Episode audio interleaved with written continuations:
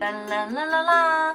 Guys, this is Vegas English. Welcome to join us. Have fun with me every week. So today we'll be discussing different types of single women when they are spending their Valentine's Day. Happy Valentine's Day anyway.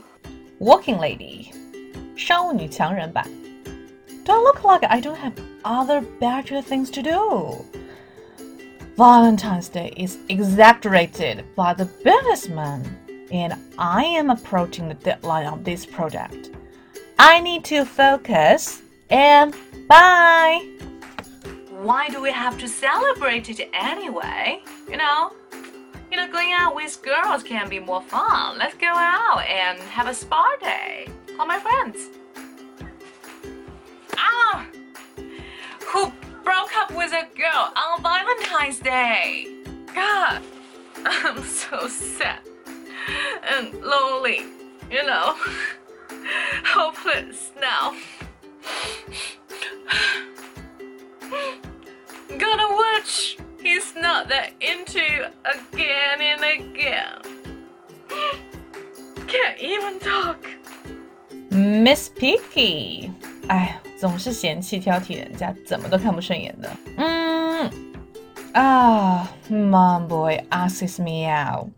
No way. Alex is not so bad, but he is too handsome, and I cannot trust him. Hmm, they are not my type. Mm, I will just wait for my Mr. Right. Miss Independent，独立的女人，Be your better self.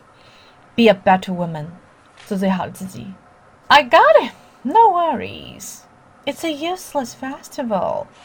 I'm not gonna be affected by the Valentines. I'm beautiful, wonderful, and fabulous. I am Miss Independent. Independent.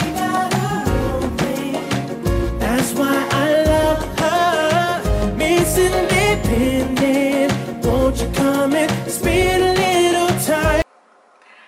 girls, no matter what type of single woman you are, remember that you deserve to be happy and do whatever that makes you happy. Okay? Remember that. 大家如果喜欢这个视频的话呢，记得可以点赞或者转发到各大的平台哈，然后截图给我，可以得到我们的口语课程大礼包。And see you next time。我的微信是三三幺五幺八零，欢迎大家加我们的口语学习群，跟我们一起完整学口语。Nice。